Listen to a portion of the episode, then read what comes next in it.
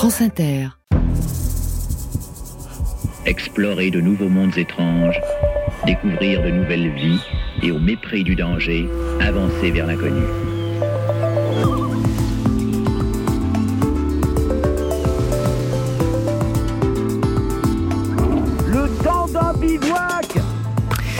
Peu plus de trois ans, quand la Maison des écrivains à Beyrouth a invité Ryuko Sekiguchi à venir euh, pour écrire un livre sur la ville, l'écrivaine et critique gastronomique a immédiatement accepté et proposé de faire le portrait de la capitale libanaise à travers la cuisine. C'est ainsi qu'au printemps 2018, notre gastronome japonaise a séjourné près d'un mois et demi à Beyrouth, au détour des ruelles, au gré des dégustations et des discussions avec les Beyrouthins. Elle a tenté de saisir un peu de l'âme de la ville, de sa culture culinaire et de son histoire parfois douloureuse. Mais ce que Ryoko Sekiguchi ignorait en 2018, c'est que Beyrouth s'apprêtait à traverser de nouvelles épreuves. La révolution libanaise en 2019 et puis les deux violentes explosions sur le port en 2020. C'est donc le portrait de la capitale libanaise à la veille de la catastrophe qu'elle dresse dans son ouvrage intitulé 961 heures à Beyrouth et 321 plats qui les accompagnent, récemment paru chez POL. Un portrait original et personnel plein de saveurs, de poésie et de nostalgie, parce que Beyrouth ne se résume pas aux guerres et aux catastrophes qui l'ont meurtri. Cet après-midi, Ryoko Sekiguchi nous invite à découvrir cette ville en passant par la cuisine. Et en fin d'émission, des gorges du Sian à la dune du Pilat, le passionné de géologie Georges Fetterman nous emmènera admirer quelques paysages grandioses de nos régions. Voilà pour le menu du jour. Cette émission est réalisée par Hélène Couyoumjan et préparée par Claire Tesser, avec à la technique Florent Bujon. Soyez les bienvenus dans notre bivouac. France Inter. Le temps d'un bivouac. Daniel Fievé. Le médecin, c'est un repas de fête, c'est un repas de dimanche. Donc évidemment, c'est un repas qui doit nourrir tous les sens. C'est un repas où l'ingrédient le plus important est le temps, et le partage, et les gens, la famille ou les amis qui sont autour de la table, avant la nourriture, avant n'importe quoi d'autre. C'est une procession qui commence toujours avec un taboulé et ou un fatouche, donc c'est la salade paysanne avec du pain pita qui est grillé, et donc après cela, il y a tous les plats froids, donc le hummus, le moutabal, le caviar d'aubergine, donc les différentes salades. Et après cela arrivent donc les plats chauds, du fromage grillé, les, les frites pour qu'après arrive la fin du mésé, donc au, bout de deux ou trois heures, de quatre heures de temps, donc un barbecue, soit de poulet et de, et de viande. Donc c'est ça la différence entre un mésé de terre et un mésé de mer. Bonjour Ryoko Sekiguchi. Bonjour. Nous venons d'entendre Kamel Mozawa, restaurateur libanais que vous avez rencontré lors de votre exploration culinaire de Beyrouth. Il décrivait ce repas de fête de la cuisine levantine, la cuisine du Proche-Orient, le mezzé.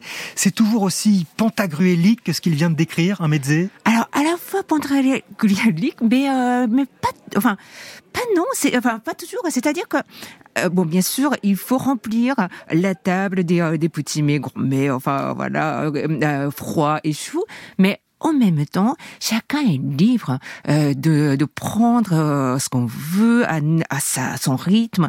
Euh, donc, quand, quand vous avez grand appétit, bien sûr, et quand vous avez petit appétit, vous pouvez créer une sorte de, de, de, de tableau sur votre assiette en, en guise de, comme ça, de palette et créer votre goût à vous-même. Donc, c'est à la fois, c'est, c'est vrai, c'est une profusion, mais en même temps, c'est c'est le plat de liberté en fait. Ouais. Le mezzé euh, qui multiplie donc ses plats partagés sur la table, ça vous rappelle à vous la culture culinaire japonaise?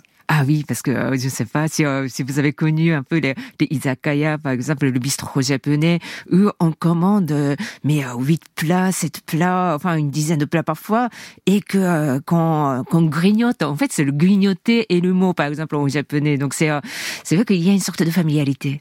Alors en 2018, quand vous avez été invité par la Maison des écrivains de Beyrouth à venir séjourner dans la ville pour en faire le portrait, vous ne connaissiez, vous ne connaissiez pas Beyrouth, hein, Ryoko Sekiguchi, vous y étiez passé je crois, juste en coup de vent euh, lors d'une escale, mm, mm. et vous avez tout de suite accepté.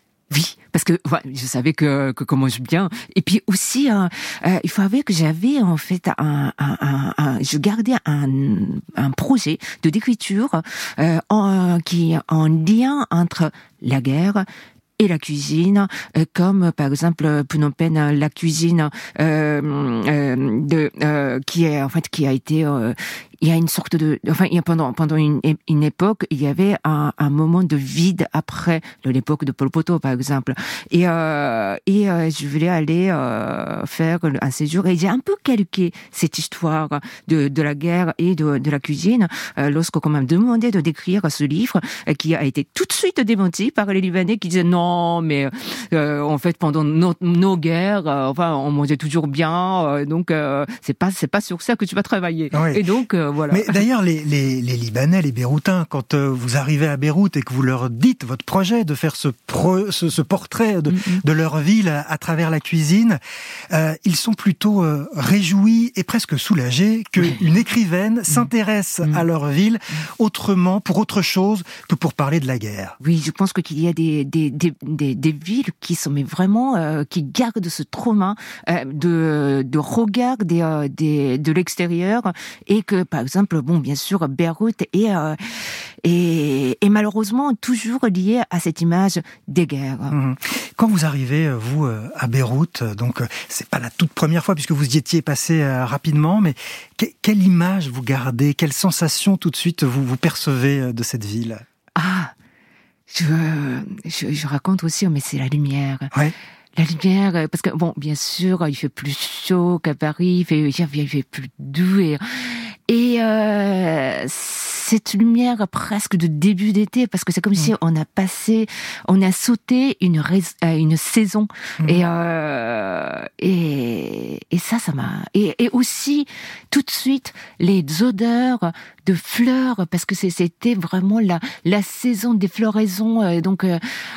De, de c'est c'est ça qui m'a en fait tous les sens étaient déjà dès le début ouverts mmh. c'était du 7 avril au 15 mai 2018 hein, pour pour la saison euh, lorsque vous avez séjourné et vous racontez cette rencontre avec la ville un peu comme un, rendez-vous amoureux ah, je suis tombée tout de suite. Hein. C'était un coup de foudre. C'est incroyable parce que d'ailleurs, en fait, quand bien sûr, quand j'ai accepté de de, de, de, de faire cette résidence, ben, je, ne, je ne savais pas trop euh, si je pouvais écrire un livre, mais dès le premier jour, je me disais, ça y est, ah là, je peux, je, peux, je peux écrire. Je ne sais pas sur quoi, mais je peux écrire. Ouais, vous étiez sûr de pouvoir euh, faire le portrait de cette ville. Elle vous a euh, conquise très rapidement. Alors, vous avez effectué cette exploration euh, culinaire, donc du 7 avril au 15 mai 2018. Et ce que vous ne saviez pas à ce moment-là, c'est que vous étiez en train de faire le portrait d'une ville à l'aube de deux grands bouleversements. La révolution qui a éclaté au Liban en octobre 2019, et puis le 4 août 2020, les deux violentes explosions sur le port qui ont ravagé la ville. Or, Ryoko Sekiguchi, vous aviez écrit un livre intitulé Ce n'est pas un hasard, mm. un ouvrage en forme de, chronique que vous aviez écrit juste après la triple catastrophe de 2011 au Japon, le séisme, le tsunami qui était euh, qui, avait, qui s'était fini par cet accident nucléaire de Fukushima. Et dans ce livre, il était souvent question de la veille de la catastrophe. Donc là, sans le savoir, en décidant de faire le portrait de Beyrouth en 2018, vous étiez à nouveau en train de faire le portrait d'une ville à la veille de la catastrophe. Ça vous a perturbé après coup ce télescopage? Ah oui, bien sûr, parce que euh, pour ne rien vous cacher, moi j'ai beaucoup hésité à le publier après l'explosion du 4 août. Hein. Euh, ben, je me disais, est-ce que je dois publier une non Est-ce que cette image comme ça un peu réjouissante de de de, de Beyrouth qui ne parle que de enfin finalement enfin beaucoup de, de cuisine, est-ce que les Libanais vont accepter? Est-ce que je me suis beaucoup posé la, la question euh, enfin qui a le droit de décrire et publier quoi? Alors le mot de nostalgie est déjà très présent dans cet ouvrage qui a été mm. écrit avant la catastrophe, mais effectivement pour euh, les Beyrouthins, votre livre est empreint de nostalgie parce qu'il décrit cette ville d'avant quand finalement, même s'il y avait déjà des problèmes, euh, des, euh, de, la douleur, les souvenirs de la guerre, mais qui étaient quand même dans un dans une situation plus réjouissante qu'aujourd'hui. Oui, parce que finalement, non seulement moi, mais euh, personne ne savait que qu'on était la veille de, de drame. Et euh, bon, ça fait un mois que ce livre est paru, donc j'ai heureusement en fait reçu beaucoup de retours des lecteurs libanais qui disaient bah, heureusement que ce livre existe et, et ne, rappelle les jeux heureux. Et euh, ça, ça m'a, ça m'a vraiment, vraiment très plaisir. Les, les jours heureux. C'est une bonne porte d'entrée, euh, la, culture culinaire, pour découvrir une ville, pour aller à la rencontre de ses habitants. tout de suite, ça crée du lien, ça donne envie ah de bah se raconter. de toute façon, je pense que pour écrire euh, sur sur une ville, bien sur quelque, enfin sur voilà sur un terrain, il faut avoir un outil de plus que celui de l'écriture, c'est-à-dire soit la connaissance architecturale ou bien bien sur la, connaissance sur les botaniques, ou bien sur euh, les modes vestimentaires. Et pour moi, c'était la cuisine. Mmh. Et les Béroutins étaient même un peu surpris d'apprendre que la, culture et leur cuisine, finalement, étaient à ce point appréciées euh, en France et puis dans, tous les, pays euh, d'Europe, hein, d'ailleurs. Et parmi les plats de la cuisine levantine qui connaissent un grand succès chez nous, il y a le houmous. Il y a différentes recettes du houmous. Voici celle du chef étoilé Alan Geham, originaire du Liban. Attention, c'est plusieurs jours de préparation.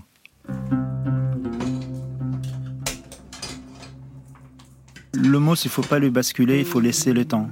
Tremper le pois chiche à la veille avec une cuillère de bicarbonate. Il faut ensuite le lendemain le laver recommencer aussi des cuissons qui est très lent, très douce. Il faut jamais mettre le feu à fond. Vraiment, il faut laisser mijoter sur un feu doux. Euh, voir le pachiche, il est un peu crispé, on le détend avec, avec le bicarbonate. On le fait un bain chaud pendant trois heures. Là, il dégonfle. Et ensuite, le mixer directement à chaud. Ensuite, je le débarrasse, je laisse tranquille jusqu'à le lendemain. Et le lendemain, je commence à travailler avec la crème des sésames, avec le citron. Aujourd'hui, la grosse débat, c'est l'ail. Parce qu'au Liban, on met de l'ail, on a l'habitude, on a grandi avec de l'ail. Euh, là, je ne mets pas dans mon mousse. Je laisse vraiment le star de cette mousse et le pois. Et comme on a dit, le pois il aime bien le gras. À la fin, un petit filet d'huile d'arachide pour donner cette texture qui est crémeuse. Et ça, c'est l'astuce de chef. Le chef étoilé Alan Géam au micro de l'ami François-Régis Gaudry en septembre 2020. Ryoko Sekiguchi, euh, vous le connaissez, hein, ce, chef ah euh, étoilé.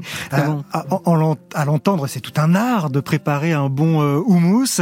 Qu'est-ce que vous pensez de la, recette qu'il vient de donner? Est-ce qu'elle est représentative du houmous libanais? Ah mais je pense que enfin le la richesse dans le c'est que chacun sa recette, bien sûr. Non, mais je pense que bon, bien sûr, je ne doute pas la la, la recette de, de Alain James, qui est déjà d'ailleurs que je l'ai goûté très très bon. Et euh, il, s'interroge sur l'ail. Hein. Il a l'air de faire une entorse en disant je ne mets pas d'ail, alors que normalement le houmous libanais il y a de l'ail. Oui, et aussi on aurait dit maintenant les, les, les, gens par exemple qui les, les jeunes générations des chefs hein, qui essayent de de, de mettre euh, de betterave ou bien d'autres choses. Donc et enfin je pense qu'il y a plusieurs écoles et c'est ça qui est bien parce que c'est une sorte de, de tellement simple, mais que tellement en fait euh, difficile à bien faire. Quels sont les ingrédients, les saveurs typiques de la cuisine libanaise? Euh, bah, Pour moi, enfin c'est pour moi, enfin c'est pour tout le monde, mais moi je dirais euh, les, beaucoup de beaucoup beaucoup de, de d'herbes aromatiques parce que finalement ce sont la cuisine, c'est la cuisine des montagnes, de la richesse de montagnes.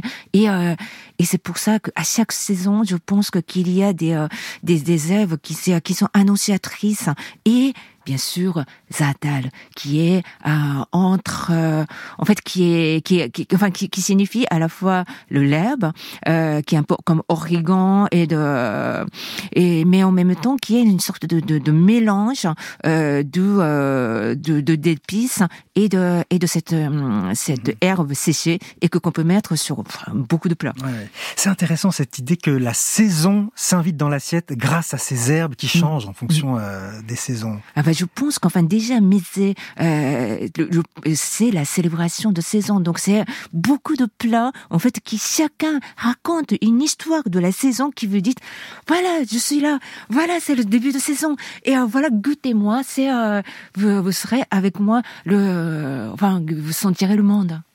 Vous dites, vous employez un mot pour décrire, après quelques jours euh, passés euh, au, Liban, à Beyrouth, vous essayez de cerner cette culture culinaire et vous dites, euh, il me semble qu'ici, on peut qualifier la cuisine de clarification. Qu'est-ce que vous entendez par là? Oui, parce qu'en fait, c'est euh, chaque goût est, euh, est, en fait clair. Je dis ça comme ça, comme une sorte de, de encore une fois, de palette de, de couleurs.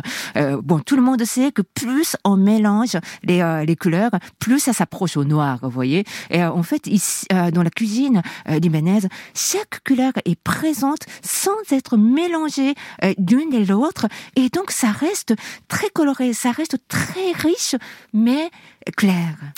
Petit à petit, vous allez apprendre à tester, expérimenter les goûts et les saveurs de la cuisine de Beyrouth. Au fil des rencontres, certains habitants vont aussi vous confier leur histoire et celle de la ville. Vous avez partagé avec eux bien plus que des repas. L'écrivaine et critique gastronomique Ryoko Sekiguchi nous emmène par les papilles à la découverte de la capitale libanaise et de son histoire. Cet après-midi, le temps d'un bivouac sur France Inter.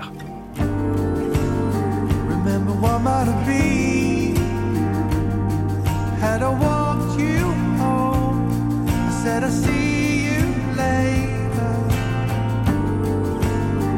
You were living the dream, but when the morning comes, you're gonna meet your maker. Good luck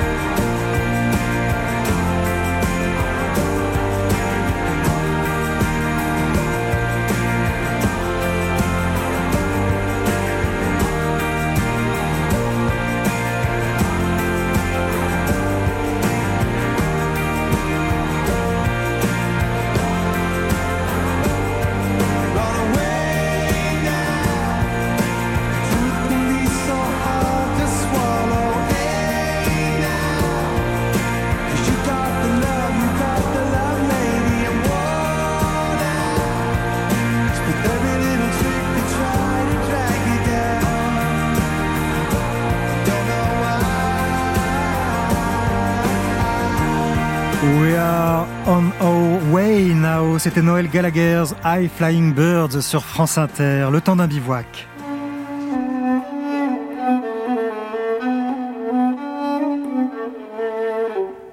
Entre tous les mésés, le taboulé, voilà un sujet d'agacement pour les Libanais. Rien à voir avec cette plâtrée de semoule, étouffant quelques tomates et trois brins de menthe. Non. Le vrai taboulé, le taboulé des taboulés, c'est à base de persil, de menthe, de tomates, avec un tout petit peu de blé concassé et d'oignons. Invité du temps d'un bivouac, Ryoko Sekiguchi, autrice de 961 heures à Beyrouth et les 321 plats qui les accompagnent aux éditions POL. Voilà un plat incontournable de Beyrouth, le taboulé. L'un des habitants de la ville vous fait d'ailleurs remarquer, Ryoko Sekiguchi, que les couleurs du drapeau libanais, vert, rouge et blanc, sont les couleurs du taboulé. Je pense que c'est un plat, enfin un des plats nationaux, je pense. Et, euh, et ce qui est bien, c'est qu'en fait, comme euh, comme en Meuse, hein, chacun son tablé. Et, chaque fois que quand on va dans, dans un restaurant, bon, bien sûr, on commande, comme disait Kamal Mezaak, pour les mésés, un tablé. Et puis euh, ils disent, oh non mais c'est c'est pas mal, mais c'est pas aussi aussi bon que le tablé de, de chez moi. En fait, c'est un peu comme la pasta de la maman. C'est ça. Vous dites, on, on, en sert dans le restaurant. Les Béroutins euh, prennent ce taboulé, mais à chaque fois pour pouvoir le critiquer et dire que c'est beaucoup moins bon que celui. C'est pour vérifier que la tablé de maman est meilleure. Euh, c'est ça, c'est ce qui est assez, assez mignon, je trouve. Oui, c'est assez mignon.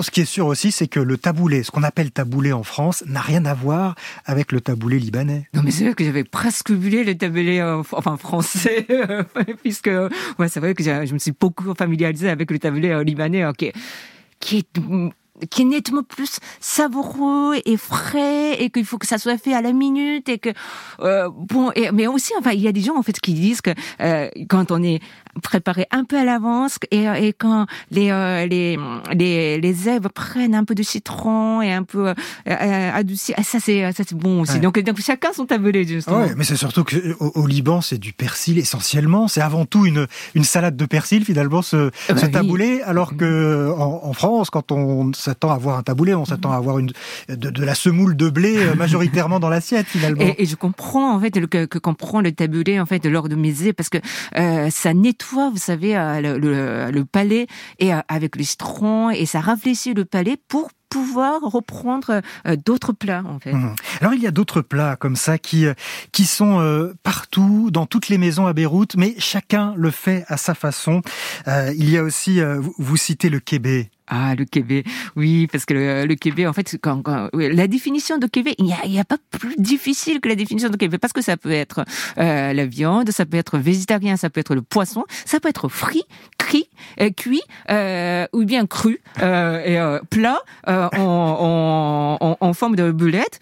Mais tous les plats peuvent s'appeler Alors vous nous avez proposé, vous avez gentiment offert une recette euh, de, de Québec qu'on a mis euh, sur la page du temps d'un bivouac et puis aussi sur la page de l'émission sur franceinter.fr. C'est celle d'un grand chef euh, cuisinier là encore que vous nous avez transmise. Hein. Oui, de, de, Karim Haïdar qui est, enfin le, moi, je l'appelle le roi de Québec. Oui. Mais alors comment on pourrait quand même, même si finalement tout peut s'appeler Québec, comment on pourrait définir le, Alors donc celui de donc qui est présenté dans la dans la recette de Karim et euh, il est en forme de euh, de, de boulette, hein, euh, comme une sorte de, de jarre en fait à, l'époque antique et que qu'on crée avec les, les, doigts comme quand, quand on fait la, porcelaine, la, porcelaine, enfin porcelaine pas le, la poterie, poterie, merci, et en terre une sorte de de, de cru et, euh, et pour mettre la, la, farce, donc qui peut être soit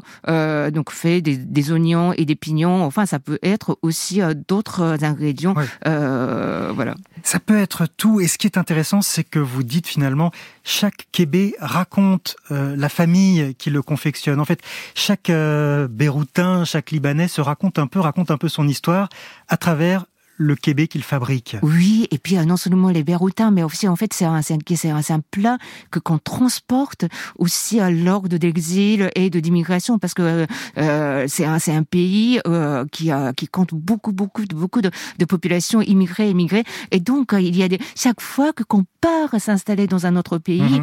on, on, on, importe la, la, la, la, recette de Québec parce que parce qu'on peut faire avec beaucoup d'ingrédients. C'est ça qui a une sorte de générosité de ce Ouais. Et, effectivement, la, la, diaspora libanaise est très importante. Hein. Mm. Il y a presque plus de Libanais à l'extérieur du Liban que, dans le mm. dans le Liban. Donc, euh, ce rayonnement de la cuisine libanaise est mm. aussi dû à, à, à, ces exodes. Et je pense que si la cuisine libanaise est aussi bonne et délicieuse, et euh, je pense que c'est grâce euh, enfin de, de ces, euh, ces allers-retours de mm-hmm. ces oiseaux migrateurs qui sont les Libanais, des grands voyageurs qui sont les Libanais. alors, au fur et à mesure que vous goûtez à, cette cuisine libanaise chez, chez les Béroutins, vous sentez, ce sont vos termes, hein, vous sentez que cette cuisine devient votre goût. Qu'est-ce que ça veut dire? Vous savez, je pense que chacun a son, son grammaire au fur et à mesure. Et par exemple, si vous, vous épousez, je ne sais pas, une Argentine, c'est la cuisine argentine qui devient un peu votre, qui, qui façonne votre corps. Et, et je pense qu'en fait, un couple commence à se ressembler parce que on partage toujours le même plat. Et euh, et j'ai, enfin, je, je, je pense qu'on continue à manger la, la cuisine libanaise euh, tout le restant de, de ma vie tellement c'est ah bon et que ça, oui, ça. C'est-à-dire qu'il y a eu un avant et un après pour ah, vous cette rencontre avec la bah, cuisine libanaise. Ah oui, oui, et on sent que ça euh, je sais pas de combien de jours, enfin les cellules sont euh, euh, remplacées par une autre et, et je sentais au fur et à mesure de mon, mon séjour, mes cellules sont remplacées par les celles qui sont créées hmm. à, part la cuisine libanaise. Vous vous rappelez d'ailleurs, ça, ça, me donne une image que vous donnez dans votre livre quand on partage un repas avec quelqu'un. Ensuite, nos cellules sont en partie constituées des mêmes ingrédients, des mêmes molécules. Eh ben C'est intéressant cette idée que lorsque l'on partage un repas avec quelqu'un, on en ressort un peu euh, semblable. On a des, des éléments de notre corps qui sont ah, ensuite les mêmes. Je pense, c'est un peu ma, ma définition de famille, plus que le, rien de parenté, euh, c'est la communauté de, de, de partage des plats.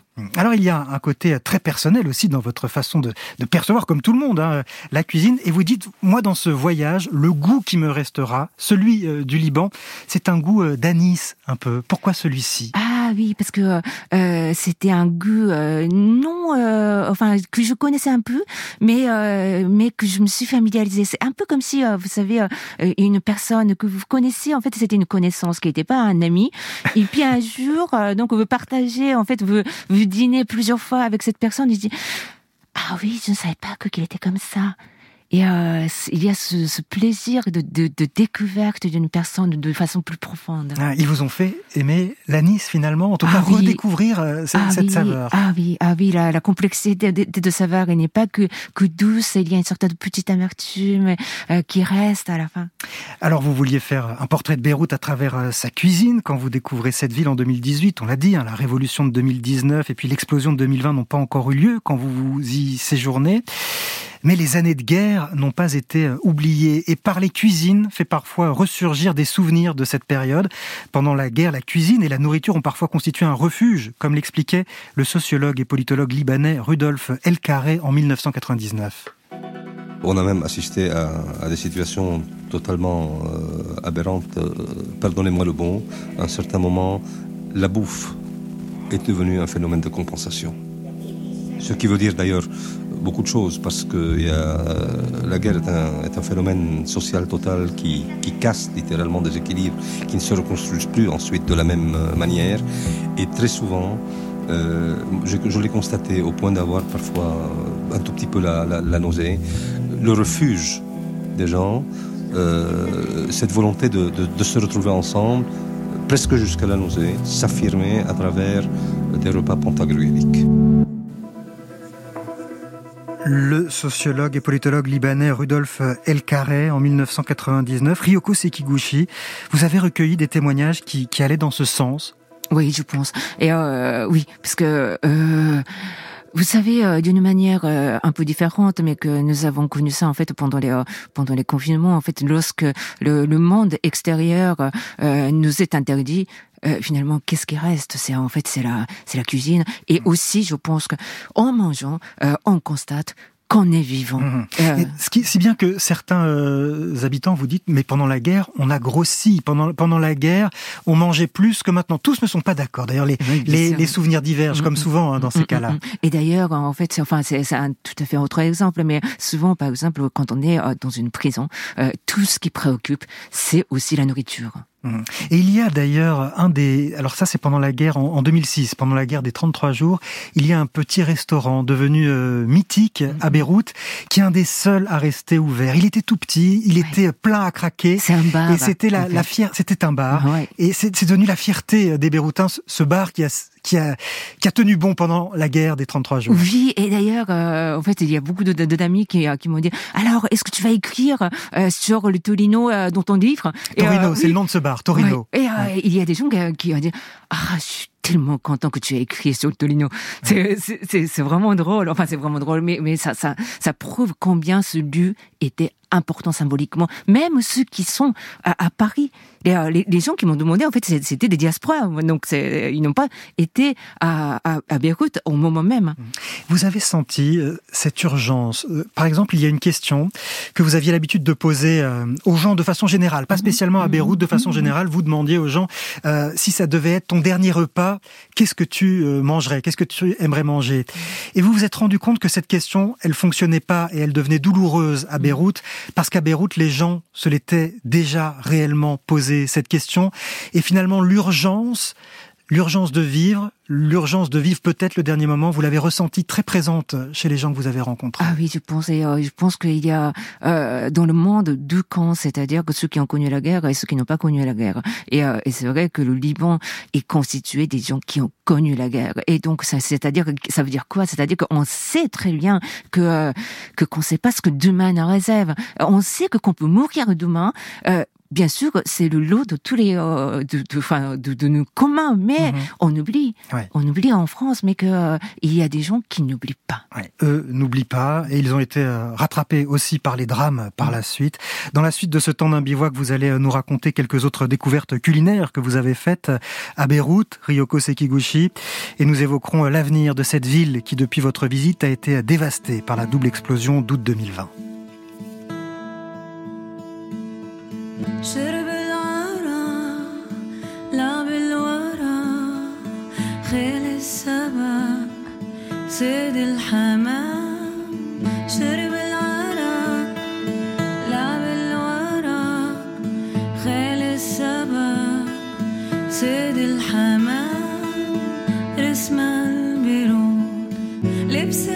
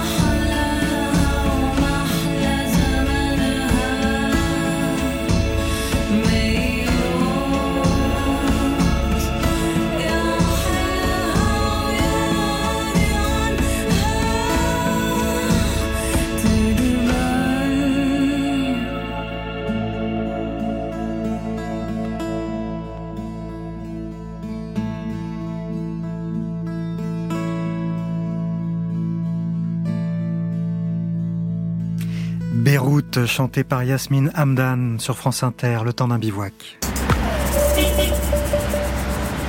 On va traverser. On va traverser. On va essayer d'éviter les taxis qui s'arrêtent pour euh, nous prendre. Ils ont une spécialité, les taxis services ici, c'est que ils aillent littéralement le, client. Alors on va, passer par là. D'accord. Attention. Là aussi, il y a pas mal d'arbres, etc. C'est plutôt agréable. Oui, Qu'est-ce qui vous inspire le plus à Beyrouth? Bah, c'est ce méli-mélo. C'est autant ce petit silence très étrange. Et quand on va aller un peu plus loin, ça va être le bordel. Ce bâtiment horrible. Et à côté de lui, les vieilles bâtisses. C'est ce mélange, quoi. Le cinéaste libanais Gassam Salad dans les rues de Beyrouth euh, au micro de Sophie Vergne en 2005. C'est important de donner la date quand on est à Beyrouth parce que cette ville a subi tellement de choses au cours de ces euh, deux dernières décennies et même plus euh, avant. Euh, C'était donc un, un extrait de, de, Surpris par la nuit sur France Culture. La circulation est très dense, hein, on l'entend euh, à Beyrouth. C'était aussi vrai lorsque vous y étiez en 2018, Ryoko euh, Ah oui, Sekiguchi non, mais ce côté chaotique, euh, ça change pas. Et puis, euh, bon, quand on traverse, il faut d'abord mater euh, tous les conducteurs pour dire je traverse justement. Ouais. oui, oui. Il faut faire attention. Non. Alors, il évoquait aussi, euh, Ghassan Salab, euh, la ville Méli-Mélo Mm. en, en 2005. Ce terme s'applique-t-il toujours aujourd'hui, selon vous, Ryoko Sekiguchi? Euh, je pense, et de plus en plus de façon, euh, je pense, euh, euh, déséquilibrée, parce que euh, je pense que 2006, euh, il y avait encore euh, beaucoup de, euh, de de quartiers en fait qui gardaient l'ambiance d'autrefois, mais que maintenant, en fait, tous les jours, euh, il y a une destruction, il y a euh, des, des, euh, constructions de nouveaux euh, immeubles, et euh, là, on perd un peu le, le passé de, et l'histoire de cette ville. Ajoutez à cela la, la- la récente euh, explosion hein, qui a aussi euh, un peu défiguré euh, une bonne partie de la ville. Euh, Est-ce que la, la cuisine, puisque vous, votre parti pris, hein, Ryoko Sekiguchi, c'est de nous parler de cette ville à travers sa cuisine, est-ce que la, la cuisine aussi évolue, se transforme, subit des, des influences euh, extérieures? Euh, je pense à la fois oui et euh, et d'une euh, et oui. C'est Je sens difficile, votre hésitation. Ouais. En fait, dans votre ouvrage, vous êtes agacé par ceux qui considèrent que la cuisine des villes non européennes, comme euh, Beyrouth par exemple, ne sont autorisées qu'à être authentiques et à ne pas euh, évoluer. Euh, bah oui, parce que euh, enfin les, les gens par exemple pensent comme au Japon euh, que à Tokyo euh, bah il y a, y a d'autres choses que la, la cuisine japonaise. Mais vous savez, il y a beaucoup de choses que les, les gens des pays euh, non européens partagent. C'est ce genre de d'agacement. Euh, euh, les, les, les, les Européens quand ils vont dans un pays euh, non européen, ils veulent garder, enfin ils veulent retrouver une ville authentique, traditionnelle, euh, comme d'autres fois. Mais bah, c'est pas possible. Justement, euh, c'est ce méli-mélo aussi qui Ouais. qui euh, qui, qui est la preuve de, l'histoire que cette ville a vécue. Ce qui est très intéressant dans votre livre, justement, c'est ce regard euh, un peu décentré, c'est-à-dire que vous nous faites découvrir la, cuisine libanaise, mais en vous référant régulièrement à d'autres cuisines, dont euh, la cuisine japonaise que vous connaissez euh, très bien, et ça donne effectivement une ouverture d'esprit très intéressante. Vous citez d'ailleurs, alors vous, dites que c'est un, plat que vous avez trouvé qui valait le détour, des tempura. Donc les tempura, c'est un plat japonais, mais les tempura faits avec des feuilles de vigne qui sont euh, un des, des ingrédients, un des ingrédients de la cuisine libanaise. Et cette espèce de mélange de cuisine fusion euh, japonaise-libanaise, vous avez trouvé ça délicieux. Ah bah oui, parce que je pense que et d'ailleurs, comme je vous ai dit tout à l'heure, donc c'est euh, ces allers-retours des Libanais qui créent la richesse de, de cette cette euh, cuisine et aussi en fait qui contribuent finalement à la survie d'une culture culinaire.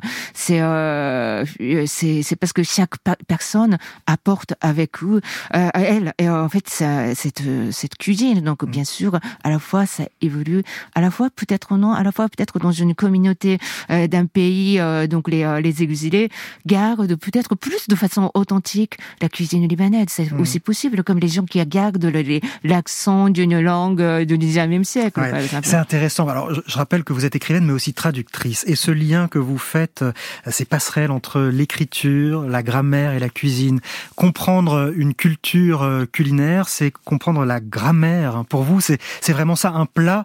Vous C'est une, ça- une langue, c'est une, enfin, une culture culinaire, c'est une langue, et à, à- à arriver dans un pays euh, avec cette culture, euh, avec connaissance, c'est comme si vous parlez euh, une autre langue de plus, et euh, donc ce qui facilite la compréhension de, de la ville. Mhm. Et les plats métissés, eh bien du coup, ce sont, euh, vous voyez ça comme quelqu'un qui maîtriserait plusieurs langues et s'amuserait à faire des jeux de mots euh, Voilà. Multilingues. peut-être un, un, un- couple justement euh, mixte et qui mélange un peu les. Enfin, il y a ça, ça crée parler la langue qui est seulement pour eux, Mhm. et, mais qui sont qui sont qui est délicieux aussi.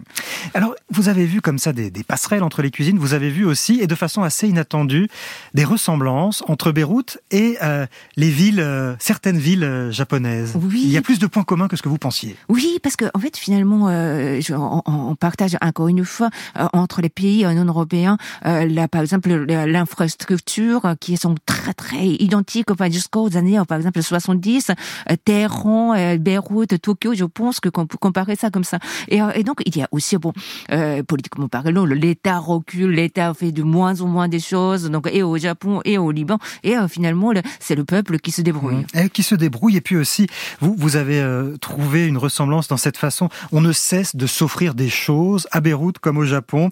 Ce sont des échanges permanents, concrets et abstraits qui créent comme un courant d'air dans la ville, Ah écrivez-vous. oui, ah, c'est un, c'est un, une échange, c'est des échanges, c'est c'est la commerce dans le bon sens du terme, c'est-à-dire que on ne reste pas dans un dans un seul lieu et euh, on donne toujours une partie de soi-même.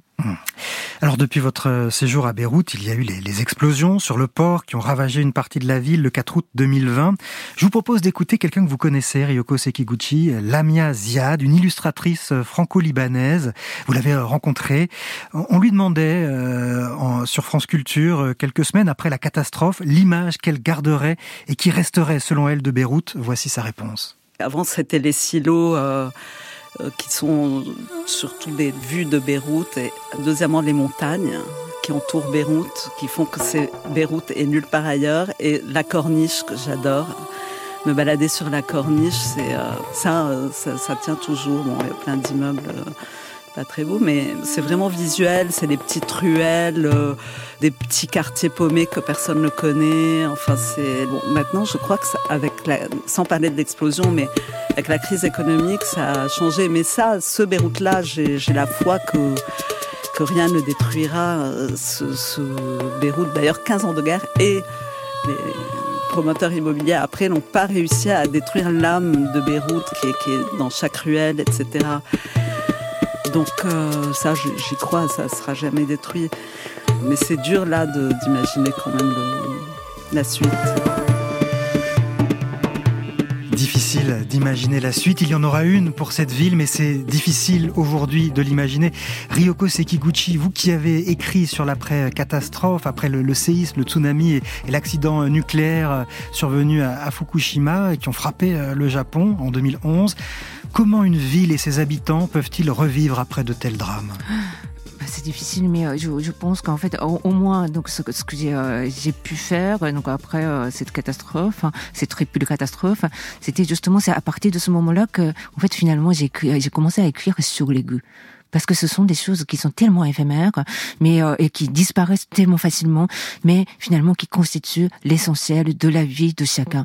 Et, euh, et euh, je considère ce livre euh, euh, sur, euh, comme un livre, disons entre guillemets politique, dans le sens où la, les, les bâtiments sont détruits, euh, les, mais la, la culture culinaire, par exemple, ça, quand on écrit, il y a quelque chose qui a, qui, qui, qui est qui se qui se conserve comme les pots euh, de conserve et que qu'on peut ouvrir, qu'on peut refaire. Ce sont des recettes. C'est pour ça que c'est le livre de cuisine qu'on peut refaire et qu'on peut qui va qui, les, les plats vont apparaître Hmm. comme euh, l'image d'une ville et euh, qu'on peut déguster. Les goûts, les plats, les recettes, tout ça, c'est pas perdu, ça Non. reste. Merci Ryoko Sekiguchi. Votre livre s'intitule 961 heures à Beyrouth et 321 plats qui les accompagnent. Il est euh, paru aux éditions POL. Et puis, euh, on a mis aussi, hein, je le rappelle, sur la page Facebook du temps d'un bivouac, la recette du Québec que vous nous avez euh, offerte. Vous restez avec nous, Ryoko Sekiguchi. Dans un instant, des gorges du Sian à la dune du Pila, le passionné de géologie Georges Fetterman va nous emmener à la découverte de quelques paysages grandioses de nos régions. D'amour sans amour, de pas beaucoup d'eau fraîche.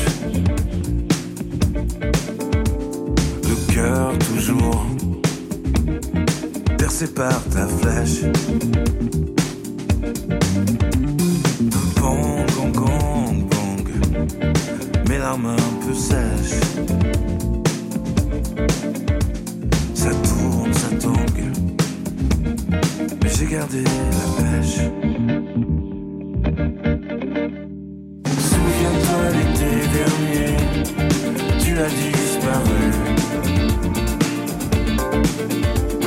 Ce n'était qu'un CDD je n'avais pas bien vu. Souviens-toi l'été dernier, l'amour est perdu. J'ai caché aux autorités que je t'avais perdu, et pas que de vue. Enlèvement, du cœur soulèvement. Enlèvement,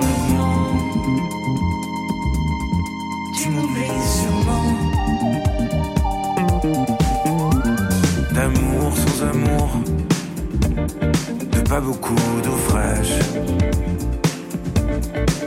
Cent fois percé à jour, j'ai vendu la mèche.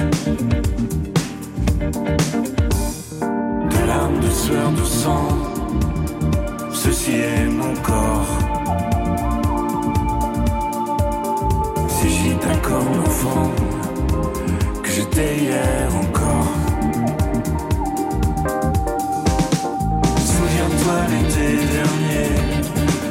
Disparu. Ce n'était qu'un CDD, je n'avais pas bien lu.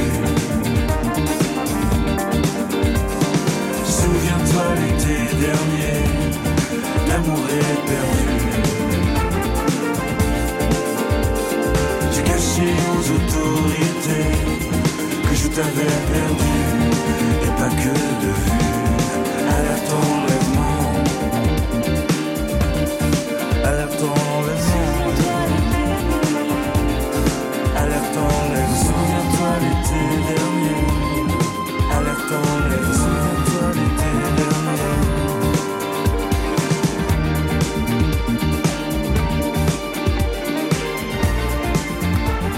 Et c'était Benjamin Biolay, souviens-toi l'été dernier.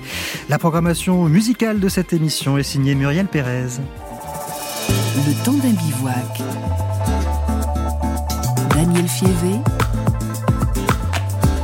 sur France Inter. Toutes les gorges euh, de cette région des Alpes, elles sont relativement récentes. Elles ont quelques millions d'années. La roche comme ça, pourquoi elle est rouge? C'est parce qu'en fait, c'est l'oxyde de fer qui colore la roche. Tout le fer qui était contenu dans les argiles, dans les sédiments, ben, il s'est oxydé, il a rouillé en fait. Et ça, c'est très rare d'avoir des, épaisseurs de, de roches rouges aussi grandes comme ça. C'est pour ça, euh, le surnom de la, de la région, c'est le petit Colorado niçois. Un des nombreux paysages sublimes de France, les gorges du Sian, décrits par le géologue Patrick Torgman, spécialiste de ce massif dans les Alpes-Maritimes. Bonjour Georges Fetterman. Bonjour. Passionné de géologie et de nature, vous êtes euh, l'auteur avec Marc Giraud d'un livre intitulé Paysages de France en bord de chemin aux éditions Delachaux et Niestlé. Un livre dans lequel vous nous invitez à lire les paysages de nos régions avec l'œil du géologue. La France est un pays d'une très grande diversité géologique, ce qui explique la diversité de, de nos paysages. Et certains de ces paysages rappellent ceux de contrées très lointaines. Nous en avions un exemple à l'instant avec ce petit Colorado euh, niçois, Georges Fetterman. Oui, bah, c'est un endroit qui est pas très connu, hormis des, des habitants de, des Alpes-Maritimes. Euh, tout le monde se précipite vers les plages et, et oublie, par exemple, ces gorges du Sian et de Daluis, qui sont d'une rougeur splendide et dont j'ai retrouvé l'équivalent effectivement aux États-Unis, la, la même euh, euh, émotion euh, quand on les découvre. Et effectivement, l'explication avec l'oxyde de fer et des, des argiles accumulées comme décomposition d'une chaîne de montagne. En gros, euh, quand, ce qu'on ce qu'on invite à faire, c'est à, admirer ces paysages merveilleux et, si possible, à les comprendre un petit peu. Et c'est un plaisir supplémentaire euh, qui fait de mal à personne. Mais qu'est-ce qu'on est content quand on a compris un petit peu quelque chose d'un Oui. paysage. Oui, parce que ces paysages, quand on les comprend, quand on les décrypte, ça raconte toute une histoire. On comprend ce qui, ce qui semble figé et immu- immuable. On comprend que ça s'inscrit dans, dans tout un, un mouvement. Et par exemple, quand on traverse euh, Lyon, on se trouve à l'emplacement d'une très ancienne barrière de corail. Encore faut-il savoir le, le voir. Oui, on peut on peut passer avec la route, euh, c'est la nationale 6 si je me trompe pas, qui qui longe un, bah, les gens y voient des rochers euh, un peu en hauteur, assez spectaculaires et puis quand on on écoute un peu les les, les géologues, ben on se découvre qu'il s'agit qu'à 150 millions d'années près, ben on était au fond de la mer, euh, d'une mer peu profonde avec un, un récif corallien. Il y avait une île pas très loin, granitique qui, qui s'appelle encore le qui s'appelle le Morvan aujourd'hui et autour de cette île, il y avait des récifs de coraux. Il y a la roche de Solutré aussi, qui est un ancien récif corallien. Bon, à manque de chance, à 150 millions d'années près, Ouais. on voyait des poissons en se baladant dans l'Yonne. Oui, Mais ah, je- Là, c'est fini. c'est le temps des dinosaures, hein, 150 millions d'années. Eh oui, oui, oui, on est à l'époque des dinosaures où euh, finalement l'Europe était une sorte euh, d'archipel euh, avec des, des mers peu profondes. Oui, et puis il faut pas oublier que l'Amérique dont je parlais jusqu'à présent, euh, on y allait à pied, hein, c'était Ouais. juste à côté. Ouais. Euh, L'Atlantique n'était pas commençait à peine à, à s'ouvrir, euh, donc la, la mer occupait l'essentiel de ce qui est la France, sauf les hauteurs, c'est-à-dire les, les anciens massifs granitiques qui eux étaient des îles, donc c'est pour ça qu'il n'y a pas de calcaire dessus. Mais partout ailleurs en France, on trouve le, ce fameux calcaire qui qui a été déposé au fond de la mer. On a du mal à l'imaginer. Mm. Les épaisseurs des grandes falaises et tout ça, c'était c'était au fond de la mer, tout ça. Alors- donc quand on va dans les gorges du, du Tarn ou du Verdon, c'était des roches qui étaient au fond de la mer. Alors continuons à nous promener dans, dans ces paysages. La dune du Pila, plus grande dune d'Europe, d'où vient tout ce sable, Georges Fetterman? Alors, dans les, les dernières années, dernières centaines d'années, c'est du sable qui se déplace. Là, vous, tout le monde sait que cette dune, elle se déplace. Elle mange même la forêt à côté. Mais c'est plus amusant et passionnant de voir d'où vient le sable en question. Ben, il faut remonter dans l'Atlantique, retrouver l'estuaire de la Gironde et repartir en arrière vers la Garonne ou vers la Dordogne pour aller jusqu'à ce- ces vieux granites qui sont décomposés et qui ont donné du sable. C'est-à-dire, c'est des granites de 300 millions d'années. Quand, ou on va le dire autrement, quand vous êtes sur une plage euh, en Charente-Maritime ou dans les Landes, vous êtes euh, sur des restes du, du granit de 300 millions d'années qui Ouais. vient des Pyrénées ou du Massif C'est central. ça, on est sur de la montagne euh, en poudre, comme vous, vous l'expliquez. ouais, Euh, alors il y a une, une autre chose intéressante, vous dites rien qu'en regardant les constructions, les maisons, le matériau dont elles sont construites, nous donne souvent des informations sur la nature du sol où on se trouve. Ah oui, bah c'est ça. Je j'ai- j'aime beaucoup montrer à, tout le monde. Si vous voulez connaître la géologie d'un endroit, regardez les vieilles maisons. Regardez les pierres des églises, elles vous racontent la géologie. Là, je euh, j'ai été il y a pas très longtemps dans le département de la Haute-Loire, qui est un- une merveille de ce point de vue-là, où, on, où les, les roches des, des églises ou des vieilles maisons, ou les toits même, vous savez, les fameux toits en lauze, vous racontent l'histoire soit volcanique, soit granitique euh, de, de de la région. Donc effectivement, les vieilles maisons racontent tout ça. Et même météoritique, euh, l'histoire météoritique de la région, si on, on se balade du côté du Limousin dans la ville de Rochechouart, certains bâtiments sont construits avec une roche qui raconte un passé lointain apocalyptique, Georges Fetterman. Ouais, c'est incroyable. Les...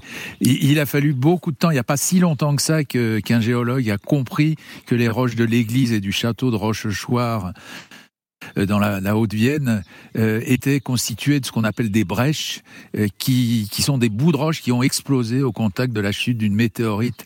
Ah, et ça fait ça fait plusieurs, euh, ça fait presque 200 millions d'années qu'elle est tombée. Mais quand on voit les, les, les monuments, on, on trouve qu'elles sont bizarres les pierres. Et c'est pas pour rien. C'est c'est des morceaux. On appelle ça des brèches. Des morceaux qui ont explosé euh, lorsque la météorite de, de Rochechouart est tombée. Rochechouart n'existait pas. hein. Oui, évidemment, hein, on est à 200 millions d'années euh, en arrière, mais Et, là et- encore, et on toute voit une même pas le, Le cratère. On voit même pas le, le cratère. hein, il reste rien du cratère. Alors nous avons la chance d'être dans ce pays géologiquement particulièrement riche, puisque nous parlions euh, gastronomie dans la première partie de cette émission. En 30 secondes, Georges Fetterman, est-ce que la géologie influence notre gastronomie? Euh, oui, à coup sûr, puisqu'elle va conditionner la géologie, l'âme des paysages, comme je dis dans, le livre, va conditionner la nature du terroir.